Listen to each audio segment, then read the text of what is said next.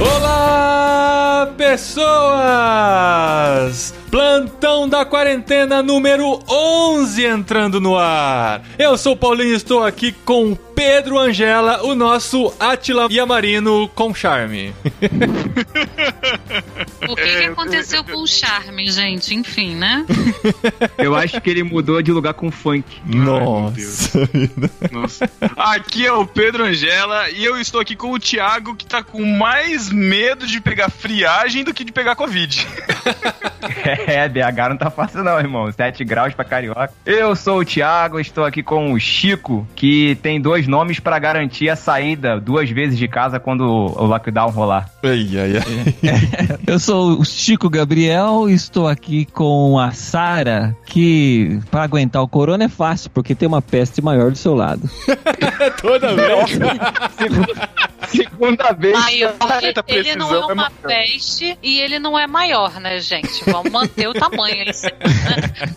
Eu sou a Sara e tô aqui com o Paulinho, que não imaginava que iria gravar tantos podcasts no plantão da quarentena. Não imaginava que a gente ficaria tanto tempo preso em casa. Pois é, gente. E assim, né? A gente vai ter que parar esse plantão da quarentena, porque senão vai ter mais programa aqui do que no podcastirmãos.com, pelo jeito. Mas estamos aqui em mais um episódio do plantão da quarentena para atualizar um pouquinho do que nós estamos vivendo. E a gente fez muita questão de gravar esse episódio essa semana. Ele tá entrando no ar um dia depois do programado, porque a gente tá gravando aqui na quinta-feira à noite. Porque nesta semana nós começamos no Brasil a falar de abertura. Mas abertura do que, gente? Estamos no meio da pandemia, a gente vai conversar sobre isso aqui nesse plantão especial. E você aí do futuro vai tentar entender um pouquinho dessa loucura que a gente tá vivendo aqui.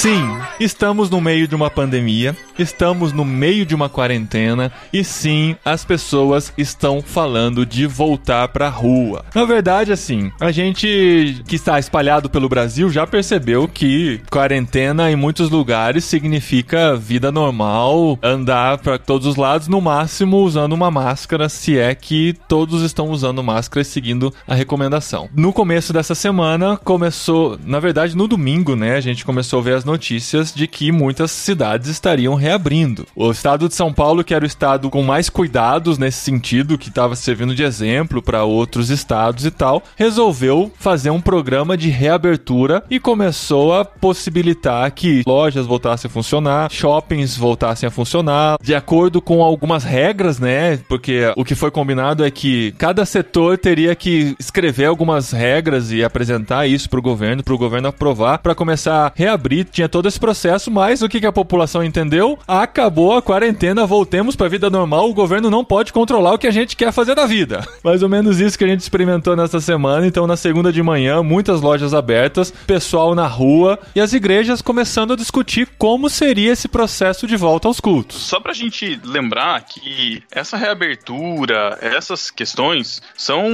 situações políticas de cada local, mas pra lembrar que o Covid, ele é transmitido pelo ar, ele é uma doença nova e não existe cura, não existe remédio, não existe vacina ainda. Então, em qualquer cenário de reabertura, mesmo nos que a gente vê lá fora, né, que acompanha pelas notícias, que estão reabrindo com muito cuidado, a doença continua circulante. Então, assim, a gente tem que tomar muito cuidado, porque mesmo reabrindo, a doença tá aí. Ela não sumiu, não é um, tipo assim, ah, a quarentena acabou, a gente recolheu os coronavírus do ar, agora vocês podem sair. Não tá, é isso. Tá resolvido, exatamente. É, a gente tava trocando aqui as câmeras aqui da cidade, né? Agora vocês, tipo, não é isso, cara. A doença continua pegando, os casos só tendem a aumentar. A recomendação do distanciamento social não foi retirada, ou seja, a gente tem que continuar tendo distanciamento social. Só que, né, Brasil, É. né? Daquele jeitinho dele. Né? Exatamente, porque assim, né? Os países que estão falando de reabertura foram países que levaram a quarentena a sério e conseguiram reduzir e muito o número de casos. Tem aquela questão da curva, né? Que sempre se fala e a gente sempre fala aqui também. A curva estava na descendente, já tem situações de casos controlados, aí começa a se falar de algumas reaberturas. O Brasil achou que estava tempo demais com tudo fechado e falou: não, tá na hora de começar a reabrir. Por quê? Porque tem leitos disponíveis nas UTIs e a gente pode correr esse risco. Só que quando você vê a progressão da curva, a gente está em franca ascendência e, segundo muitos especialistas, está apenas começando. É, a gente tem que lembrar que a gente tá um mês atrás, né, da Europa, por exemplo, ou da China. Um mês, um mês e meio, mais ou menos. Então, não é porque o pessoal tá começando a sinalizar que vai reabrir Itália, Grécia, França e alguns outros países da Europa, não significa que a gente tem que abrir. A gente tem que segurar aqui, tentar, né, manter a galera ainda trancada o máximo possível dentro de casa, até a gente conseguir controlar e, na verdade, testar, como os especialistas dizem, né? Tem que testar para você poder ter uma ideia do que tá rolando mesmo. E tem um agravante em tudo isso. A gente tá um mês atrás da Itália e da Espanha, por exemplo, mas o lockdown lá foi muito mais agressivo do que aqui. Não é simplesmente porque passou o tempo aqui e já chegou a hora de abrir. Tem muitos outros fatores que determinam o que vai acontecer daqui para frente e os especialistas são praticamente unânimes em dizer que agora não é hora de pensar em reabertura. Todos os países que tentaram abrir um pouquinho antes da hora simplesmente tiveram novos focos acontecendo, os casos crescendo novamente e tiveram que fechar para tentar conter aquilo. O que vai acontecer no Brasil, gente, não sei se eu quero pagar para ver.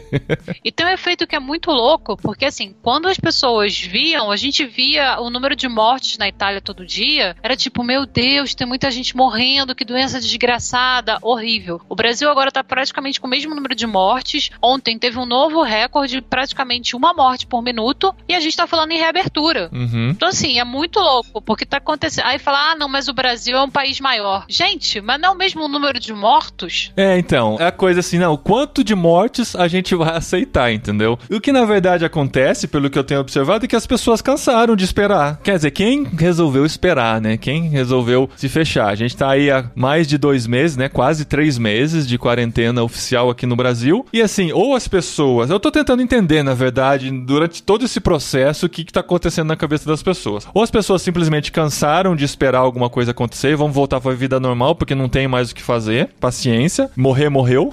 As pessoas se acostumaram com a morte, relativizaram demais essas mortes, né? São pessoas velhas, são pessoas com problemas pré-existentes, uma hora vai morrer e até a gente viu governantes falando coisas nesse sentido. Ou simplesmente não entenderam a gravidade da situação e, eu só tô esperando o governo me liberar pra sair. Como se dependesse simplesmente do governo decidir pra gente o que, que a gente vai fazer da vida, sabe? O que eu percebo muito é o seguinte: é um fator psicológico. Apesar da gente saber o que está acontecendo, ter consciência, ter entendimento, a nossa razão saber o que está acontecendo, o nosso lado emocional acaba, às vezes, se sobrepondo em relação aos cuidados que a gente está tendo por conta da necessidade, do afeto, da carência. Como surgiu essa semana, né? Ah, agora uma notícia boa: o Brasil é o segundo lugar em casos de recuperados de Covid, né? Que notícia boa. Aham. Não é uma notícia boa, porque eu gostaria de estar em último lugar para não ter doentes que pudessem ter sido Aham. curados, né? Se a gente tá no ranking de curados é porque a gente tá com muito caso. O que às vezes a emoção acaba se sobrepondo é porque existe uma pandemia, ela tá aí, ela tá acontecendo, a gente não tem como evitar ela, só que é como se a gente se colocasse, vamos supor, em um cenário de guerra, falando que nós estamos vivendo no meio de um campo minado e a gente quisesse tampar o ouvido, não escutar mais sobre o campo minado e andar na rua em um campo minado. É a mesma situação. Quer dizer, eu não escutar mais sobre os campos minados não vão fazer as minas desaparecerem. Uhum. Na minha cabeça vai estar mais tranquilo, mas uma hora ou outra me contaminar porque eu estou descuidado. É uma situação que não tá passando, só que por você não estar sabendo do que tá acontecendo, não estar se informando, e aí também se informar de meios de fake news, de sites que ficam propagando esse tipo de notícia como uma notícia boa, você acaba achando que tá tudo bem aí, porque o governo tá abrindo os lugares, a gente já pode retornar, mas não é isso, o vírus continua circulando. É muito esquisito a gente pensar nisso, mas é o que realmente acontece. Eu acho que a própria mente humana dá esse bug pra querer voltar numa normalidade, né? Numa rotina do que a gente viveu. A negação é um fator evolutivo do ser humano, né? Na verdade, a ciência fala isso, né? Que o ser humano, diante de uma situação como a gente está vivendo, é muito normal a pessoa que não tem controle nenhum sobre nada, como ela se sente sem controle nenhum sobre nada, ela acaba negando as coisas. E tem um outro fator que eu tenho observado também, como é o caso do Rio de Janeiro, né? Rio de Janeiro, segundo estado com o maior número de casos. As pessoas, como viram algumas pessoas de seu conhecimento testando positivo e não acontecendo nada com elas, elas acabam relaxando. Elas mesmas falam: ah, não, conseguiu passar pela doença, não teve problema nenhum, entendeu? Só que a gente não tem o controle. Os cientistas não dizem assim: tá tudo bem, se você não tiver problema nenhum anterior, as comorbidades, vai ficar tudo tranquilo. Não, a gente não conhece. A questão toda é que a gente não conhece a doença. Ah, sem contar que você não sabe pra quem você vai passar, né, cara? As pessoas pensam muito nelas, né? Esse é o problema.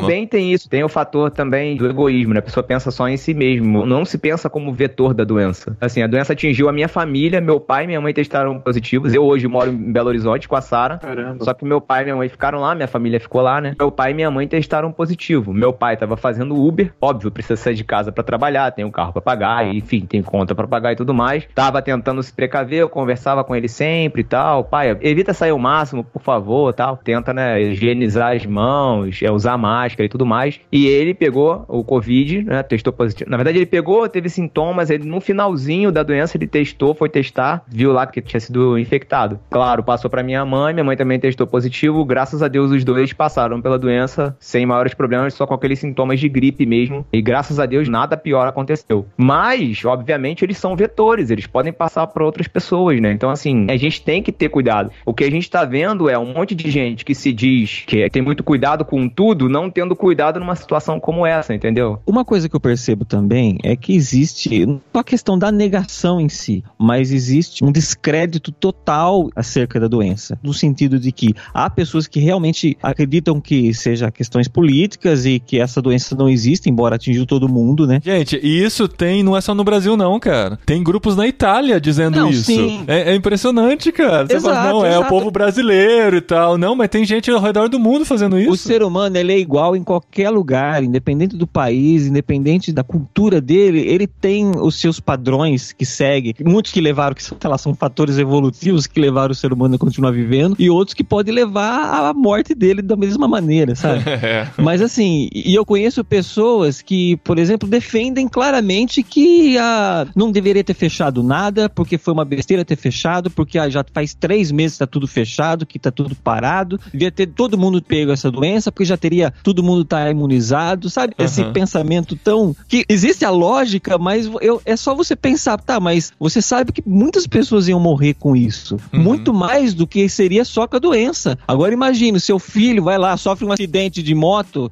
e não tem lugar no TI pra ele, por quê? Porque tá ocupado com gente do Covid. Sei lá, você tem um infarto, você não pode ir pra um UTI porque não tem lugar pra você, sabe? Isso mataria muito mais. E as pessoas pensam que é simples, né? Que é um dado interessante, cara.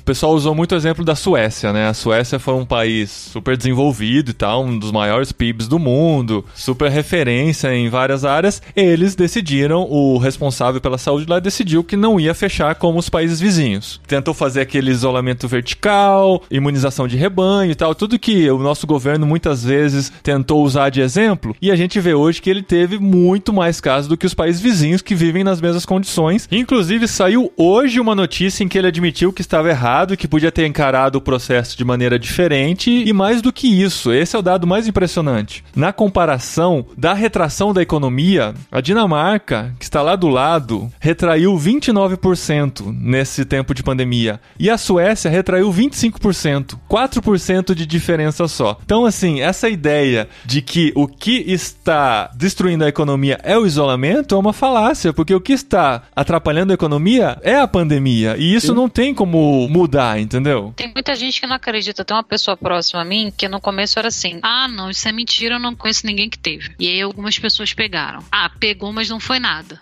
E aí algumas pessoas morreram. Eu conheço, por exemplo, a mãe de uma amiga minha, ela morreu assim, num prazo praticamente de um dia pro outro. E aí quando a pessoa morre é, ah, mas não morreu de Covid, né? Morreu porque já tinha um outro problema. Parou no hospital e calhou de ser a Covid. É. Você fica assim, gente, o que, que é necessário para as pessoas acreditarem? Porque, infelizmente, o discurso que a maioria tem ouvido, junto com as fake news, é que realmente a doença não é um problema. E quem tá pedindo para abrir, de novo, vocês sabem, eu já contei aqui que eu fiquei desempregada, graças a Deus consegui um outro emprego. Sei que tem muita gente sim perdendo o emprego, mas as pessoas falam como se fosse assim: ah, as pessoas vão perder o emprego, mas não a vida. Mas tem gente morrendo. E assim, lembrando de novo que os dados no Brasil eles são subnotificados. Então, assim, a Super realidade está dada e as pessoas não querem acreditar. Só pra deixar claro, são mais de 30 mil mortos hoje, no dia que a gente tá gravando, né? Sim. Sim, 83 mil mortos. E tem a possibilidade, gente, da gente ter a falsa impressão de que a gente vai atingir um patamar daqui pra frente. A gente passou dos mil mortos por dia e tal. Talvez isso se mantenha por um tempo e se passa a impressão, ah, não tá mais crescendo. Mas é porque a gente não tá testando, gente. A gente não tá testando. Então, assim, pode ter muito mais gente morrendo e, na verdade, isso é claro que tem. Outros estudos comprovam que os números de mortes por síndrome respiratória aguda, comparativamente com a mesma época do ano passado, é muito maior em muitas cidades, em muitas regiões. Esses números vão continuar crescendo, só que a gente vai continuar testando a mesma quantidade, achando que está estabilizado. E a gente corre esse risco de achar que está estacionado, mas não. A coisa tá degringolando e a gente não tá percebendo fica preso a alguns números que, na verdade, não refletem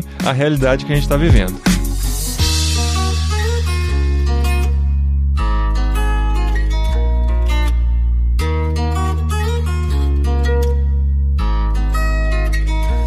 Mas eu queria falar aqui, nosso programa geralmente é mais curto, a gente dá esses drops aqui, como a Dri gosta, que eu gosto de dizer. a gente tá muito triste, mas ao mesmo tempo tá muito revoltado com toda a situação. A gente tá respeitando a quarentena, tentando organizar as nossas vidas dentro das limitações. É claro que cada um tem o seu jeito diferente. Todos nós aqui, de certa forma, estamos conseguindo trabalhar de casa. Tem gente que não consegue, tem outras situações envolvidas, dá pra entender tudo isso. Mas o que eu não entendo, e eu gostaria que vocês me ajudassem a entender, falei com grupos de pastores hoje pra tentar entender por que raios as igrejas estão falando de voltar os cultos. Por quê, meu povo? Por quê? Eu sei que todo mundo tá querendo voltar a se reunir. Quem é cristão de verdade quer estar com os irmãos. E a gente quer uma boa notícia de que a gente vai poder voltar a se reunir. Mas não é o governo que vai dizer, não, agora vocês podem, dão seu jeito aí, querem se reunir, vão e se reúnam. Aí acontece o quê? A igreja se sente pressionada a voltar, porque muitos membros estão querendo que volte. E o governo deixou que volte, vamos voltar e vai dar no que vai dar. E eu não quero ver também, porque a coisa não vai ser legal, não. É, e muitos pastores estão do lado do espectro político das autoridades que defendem um retorno. Tem isso, né? Isso é muito complicado, cara, porque quem tinha que ser prudente tá deixando de ser prudente, não tô entendendo por quê. Pois é. De continuar cultuando, de continuar participando. A gente tem a internet, a gente consegue participar de cultos. Obviamente não é a mesma coisa, nunca vai ser. Mas a gente consegue se reunir em grupos de estudo, a gente consegue participar dos cultos online. Graças a Deus, muitas igrejas têm condição de criar com a mínima estrutura possível com o celular, você consegue transmitir pelo YouTube uma live. Nós sabemos que não é a realidade de todas as igrejas do Brasil, claro que não. Mas a gente tem a internet, pelo menos isso. Mas quem deveria ser prudente nesse momento não tá sendo. Quem deveria ser prudente está sendo, vamos dizer, revolucionário nesse momento. Tem alguma coisa errada. Eu percebo isso, todos os cristãos, assim, os crentes que eu conheço, principalmente líderes de igreja, pastores, defendem essa volta exatamente porque pensam conforme o governante do país, entendeu? Ele tem o, pensamento voltado, ele é, pensa da maneira igual. Não, não é nada, é só uma gripezinha, isso aí não vai fazer nada. A gente pode voltar a se reunir, não tem problema, ah, só usar máscara e resolve. Outros falam que nem usar máscara porque é frescurite, sabe?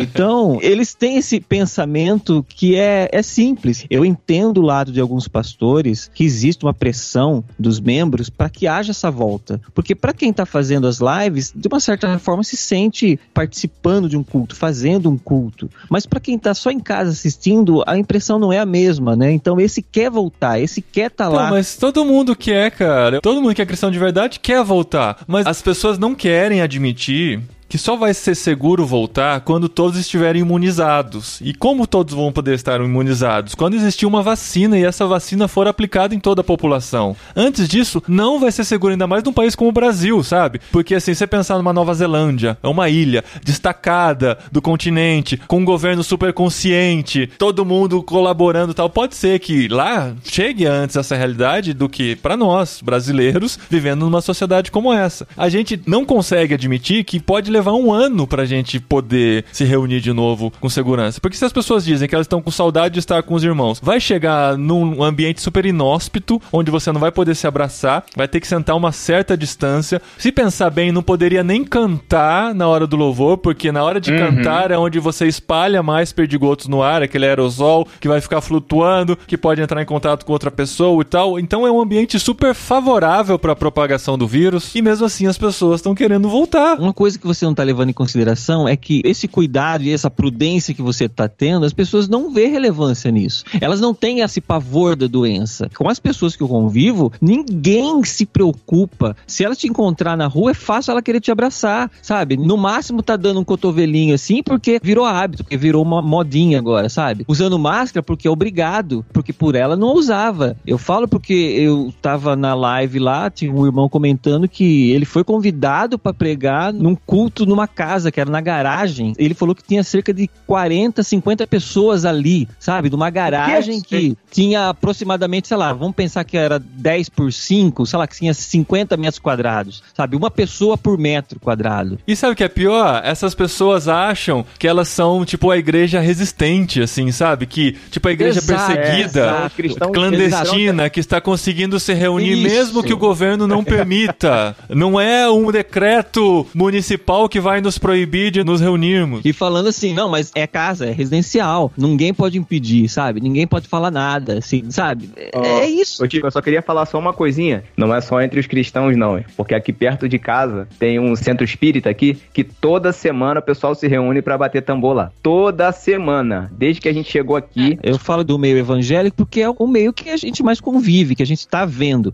Mas eu sei que isso acontece também com a igreja católica, com outras igrejas, com outras religiões que também têm o seu encontro pessoal, o encontro social, como grande parte da prática da vivência da sua fé. E tem até as festinhas clandestinas, né, cara, que vive dando chabu aí. Exato. O que eu vejo é um apelo emocional ao retorno da rotina. É a gente voltar a frequentar a igreja como era antes, voltar à vida normal como era antes. É a negação de que algo mudou. Eu tenho meu sogro que é católico, ele é diabético, tem pressão alta e eu lembro que não sei em que dia que foi, ele tinha o hábito de visitar o cemitério com uma certa frequência, coisas do meu sogro. E ele ia visitar o, o túmulo lá da esposa dele e ele falou: "Ah, nem deu pra ir no cemitério". Quer dizer, meu, a gente explica, a gente fala. Quer dizer, ele não vai porque tá fechado. Se amanhã abrir a igreja católica, eu tenho certeza que ele vai. Independente da gente falar o quanto é importante se isolar, o quanto é importante tomar as medidas. Da mesma forma a igreja. Eu tenho conversado com a minha mãe, que é transplantada, fez ponte de safena, diabética, meu pai, os dois são super grupos de risco. Graças a Deus, ela ainda tá consciente de falar que mesmo se reabrir a igreja, ela não vai voltar por um tempo. Eu conversei com o meu pastor essa semana falando que, ó, a gente não vai voltar, mesmo que abra, a gente não vai voltar por um tempo. A parte trabalha no hospital, a gente tá tendo que sair pra trabalhar, a gente não tá no normal que a gente deveria tá,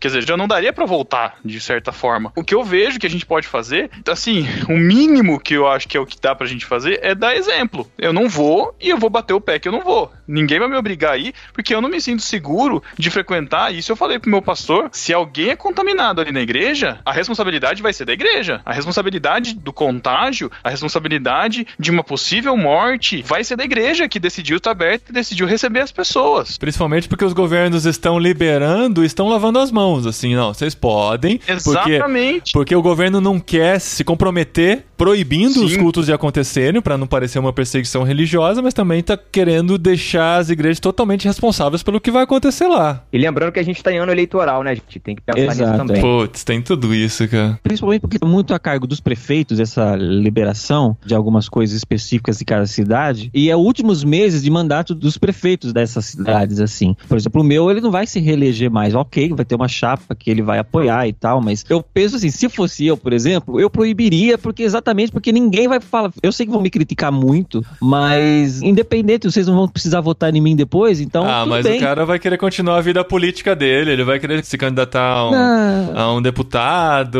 alguma coisa assim lá pra Exato. frente. Então, mas é até por isso que eu vejo que tá tendo essa entrega de responsabilidade para as igrejas. Fala, ó, vocês querem voltar? Por mim não voltava. Mas tudo bem, vocês querem, então assuma a bronca aí. Se qualquer coisa acontecer, a culpa é de vocês. Eu ia elencar aqui três motivos, de forma bem simplista, podem ter outros Mas assim, eu acho que três principais. Um deles é a simplicidade das pessoas de querer se encontrar, de querer se abraçar, de achar que tá tudo tranquilo. Não estão fazendo mesmo por maldade. Eu acho que em outras situações, os pastores ou a liderança da igreja tomou aquela fala de que a igreja está sendo perseguida, sendo que, gente, abre o site da Portas Abertas, vai É procurar o que é uma igreja perseguida.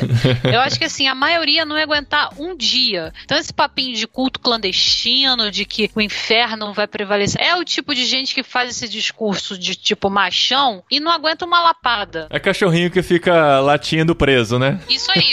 Aí abre o portão, o cara fica com medo. A igreja não tá sendo perseguida. A gente tá no caso de uma pandemia. Ninguém tá mandando fechar a igreja por intolerância religiosa. Essa não é a situação. E acho que se fosse a maioria se acovardaria. E o terceiro, que assim, a gente tem que falar também que infelizmente tem muito lugar que é pequenas igrejas, grandes negócios. Tem muita igreja recebendo menos oferta e menos dízimo porque tem menos gente indo. A gente sabe que nem todas as igrejas que têm a placa de igreja falam do evangelho. Tem muito lugar que é só para pegar dinheiro de gente que é inocente ou gente que acha que Deus é banco, enfim. Tem muita igreja que tá perdendo com a arrecadação. Então, assim, essas pessoas com certeza vão fazer coro, falar, não, tem que abrir igreja. Óbvio, vai ver quanto é que tava a arrecadação dele antes da pandemia. Então, a É, e gente, assim, não é óbvio, só a tem igrejinha- muitos lugares que querem abrir porque querem confraternização, querem se encontrar, corpo de Cristo, fazer ceia, ok. Mas a gente sabe que, assim, ainda mais no mundo que a gente tá vivendo, que cada dia é uma notícia você fica assim, meu Deus, que, que que é isso? Então, assim, nem todo mundo que tá ali falando, ai, Senhor, Senhor, tá com o objetivo de adorar a Deus. Tem outras questões, inclusive políticas, de fazer a igreja como curral eleitoral para poder abrir. E não são só as igrejinhas não, viu, amor? Nem toda igreja que tá escrito Jesus Cristo é o Senhor na frente, realmente tem Jesus Cristo como Senhor. Não, geralmente não é igrejinha. Exatamente, a grande dificuldade é das igrejas grandes, porque as igrejas grandes precisam de muita contribuição. Se essa contribuição cai, é uma queda grande, né? Vai deixar de pagar alguns funcionários. Tem que entender que existe uma máquina girando por trás também, que tem vários serviços contratados e tal. Mas assim, essa semana foi uma semana que eu pensar bastante a respeito disso. Conversei com muita gente, joguei nos grupos do Telegram, joguei em grupos de amigos, pastores, para tentar entender a motivação, o que está fazendo as pessoas pensarem em voltar a fazer os cultos presenciais novamente. E alguns dos argumentos que foram levantados, não necessariamente das pessoas que deram os argumentos, elas concordam, mas por conversa com outras pessoas também, alguns disseram que por conta dos fracos na fé, que precisam dessa energia do culto de domingo para enfrentar a semana, ou que precisam desse momento para poder lutar com mais força contra o pecado. Esse foi um dos argumentos que estão fazendo as pessoas repensarem a volta dos cultos. E outro argumento que não faz sentido nenhum foi o argumento que diz que é por conta das pessoas mais velhas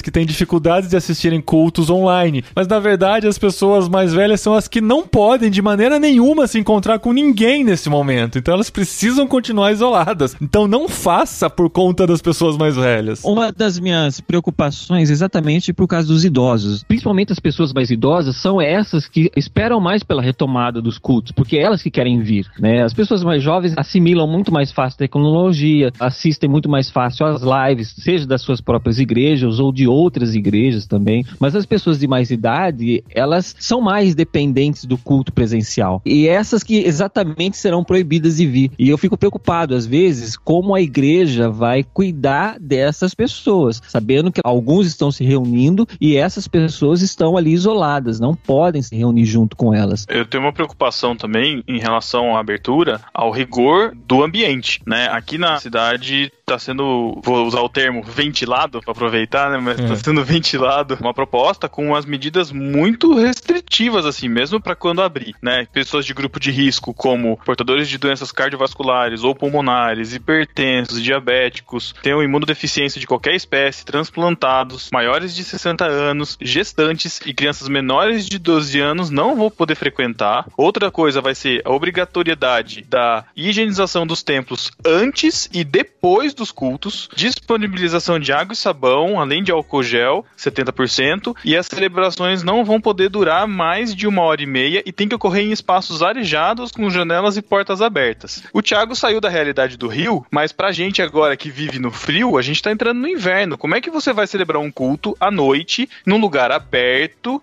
tendo que higienizar o prédio inteiro, sabe? Eu vejo que não vai ter esse rigor, não vai ter esse controle. Eu fico com medo do tiro sair pela culatra, sabe? A gente acabar prejudicando mais a comunidade do que abençoando de fato. Então, com essas restrições todas, acaba não fazendo muito sentido, né, gente? Sendo Não entra. inviável o culto, É, né? vai fazer pra quê? Parece que o Pedro tá valendo uma lista de recomendações de uma montanha russa e não de uma É, igreja. exatamente, cara. Pra que, que você vai num negócio tão perigoso? É, inclusive tem ainda que não haverá cumprimentos nem contato físico entre os fiéis, sendo obrigatório o uso de máscara. A igreja também será local de informação do controle do novo coronavírus com a fixação de cartazes informativos e informes passados à comunidade sobre os cuidados da doença. É uma coisa assim, se é pra funcionar, se não for pra fazer numa condição legal, melhor que continue do jeito que tá, sabe? Vamos É. evitar. Tem o termo que tá todo mundo usando, né, em todos os lugares, inclusive, como eu trabalho com turismo, e esse termo tá muito na moda no turismo, que é o novo normal, né? Como vão ser os aeroportos daqui pra frente, como vão ser os aviões daqui pra frente, como que vão ser os hotéis daqui pra frente. E a gente também, realmente, a gente vai ter que começar a repensar como é que vai ser a igreja daqui pra frente. Realmente, o convívio social vai mudar, isso é normal. Só que eu acho que assim, esse ou não é o momento da gente começar a discutir. Eu penso isso. Esse não é o momento da gente começar a discutir isso, porque a gente tá no meio de uma pandemia. Acho que a questão é, não tem que ter culto nesse momento. Isso a gente vai ter que discutir mais pra frente. E eu acho que essas medidas, de certa forma, elas acabam meio que sendo contraproducentes pro que é congregar, pro que é igreja, né? Sim. Que é abraçar todo mundo, é trazer todo mundo pra perto.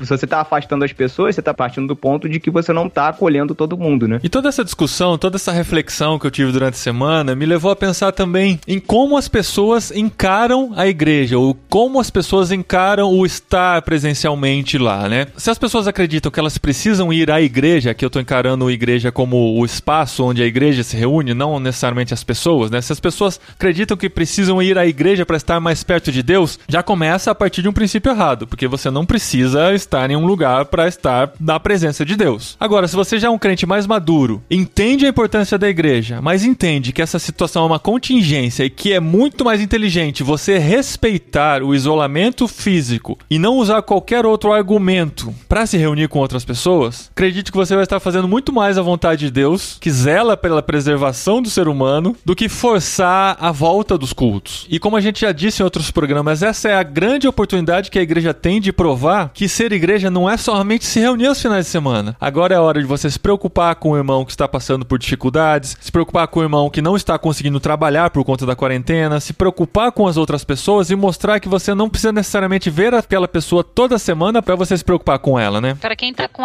alívio de consciência, porque às vezes associa que ser cristão é ir na igreja todo domingo, tenta fazer um culto em casa, tá com saudade do irmão, liga pra ele, manda um WhatsApp pra ele. Hoje em dia a gente tem recursos pra isso, que tem muita gente também tipo, ah, tem que ter culto, tem que ter culto, tem que ter culto. Tá lendo a Bíblia? Tá orando? Tá ligando pro irmão? Tá fomentando o culto doméstico? Então assim, a gente tá muito acostumado a ser cristão de domingo e achar que a nossa identidade tá associada a ir no culto também está, mas não é só isso. Ser cristão é mais do que passar quatro horas do domingo na igreja, duas de manhã e duas de tarde. Também faz parte, mas nesse momento a gente não está conseguindo fazer. Eu queria recomendar uma live, Paulinho, antes da gente terminar, que foi feita por uma instituição científica cristã dos Estados Unidos, a Biologos, que fez uma live com o Tim Keller e com o Francis Collins, que é o doutor responsável pelo projeto Genoma, e é cristão, né? E eles discutiram onde está Deus durante a pandemia e a Associação Brasileira de Cristãos na Ciência legendou o vídeo e colocou no YouTube. Então eu recomendo pra vocês, se eu puder, Paulinho, deixar aí o link Sim, o link da entrevista, o Tim Keller ele fala que depois dessa pandemia, muitas igrejas precisarão ser replantadas. Isso é uma coisa que a gente precisa refletir. Legal, gente. Olha só. Primeiro eu quero agradecer vocês que participaram com a gente desse projeto Plantão da Quarentena que a gente fez aqui praticamente semanalmente nas últimas 12 semanas. Falhamos só uma semana, mas naquela semana nós fizemos um podcast especial falando sobre a igreja pós-pandemia. Gente agradece muito. Eu não vejo muito sentido a gente continuar nesse momento essa sequência semanal do Plantão da Quarentena, porque é uma demanda bem grande pra gente. A gente tá com bastante trabalho realmente. E a partir de agora parece que não tem mais novidades pra gente dizer. A gente deu várias dicas aqui nesses últimos dois meses e meio sobre como a gente pode viver esse tempo de quarentena. Daqui pra frente vai ficar mais repetitivo, mas assim, tendo qualquer situação especial que a gente julgue interessante gravar, a gente faz um podcast especial e lança aqui. Aí sim vai ser um plantão que vai aparecer de repente aí na sua timeline, vai ser o plantão da quarentena. Então eu quero agradecer todo mundo, esse grupo gigantesco que participou durante todas essas semanas por aqui. A gente continua com os podcasts regulares de irmãos.com entrando todas as terças-feiras, mas a gente se despede, pelo menos temporariamente, e espera voltar daqui um tempo com boas notícias, né? Talvez fazendo um resumo do que a gente passou, tentando entender, né, como a gente começou a quarentena, como a gente tá no meio dela e como a gente tá terminando. Acho que vale a pena a gente voltar nesses temas aqui. Mas por enquanto a gente dá um até logo no plantão da quarentena e volta a qualquer momento aí que a gente julgue especial. A doença tá aí,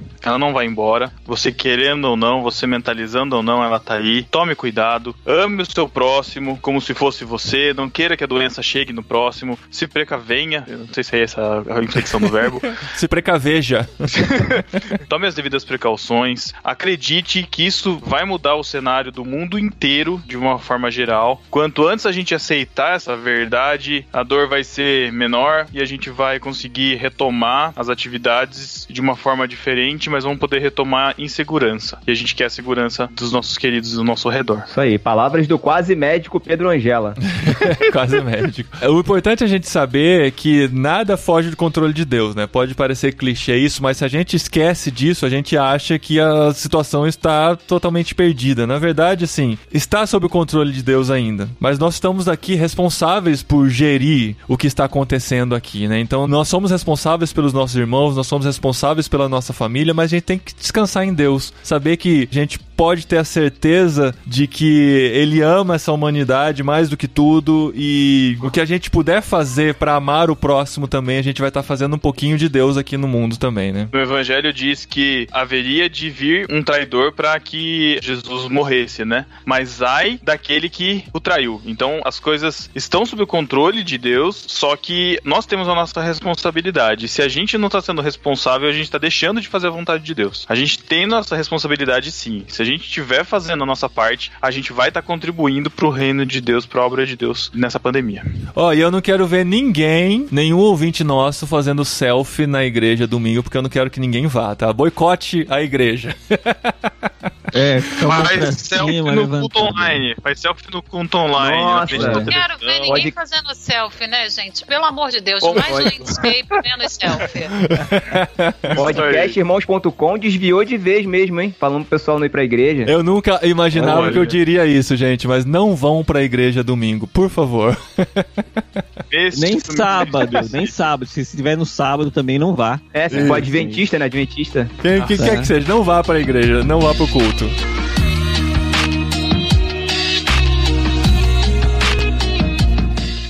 Ser cristão é mais Se do você que tá ir. Amor! Ser cristão é, é não matar o marido. É, Só pra deixar registrado que eu senti o olhar de laser da Sara no Thiago no momento que ele interrompeu ela. Não, eu tô protegido, cara. Eu tô dentro do quarto. Tô aqui, dentro do quarto trancado. Fica tranquilo. Meu Relaxa, Deus. eu tô quarto trancado. Mas uma hora ou outra você vai ter que sair. O Thiago tá de quarentena na quarentena.